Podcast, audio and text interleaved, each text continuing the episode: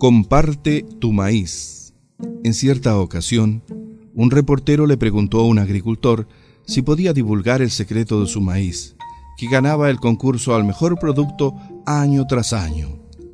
El agricultor confesó que se debía a que compartía su semilla con los vecinos. ¿Por qué comparte su mejor semilla de maíz con sus vecinos si usted también entra al mismo concurso año tras año? preguntó el reportero. Verá usted, señor, dijo el agricultor. El viento lleva el polen del maíz maduro de un sembradío a otro. Si mis vecinos cultivaran un maíz de calidad inferior, la polinización cruzada degradaría constantemente la calidad del mío.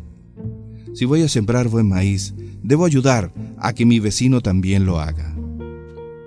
Lo mismo es con otras situaciones de nuestra vida. Quienes quieren lograr el éxito deben ayudar a que sus vecinos también tengan éxito.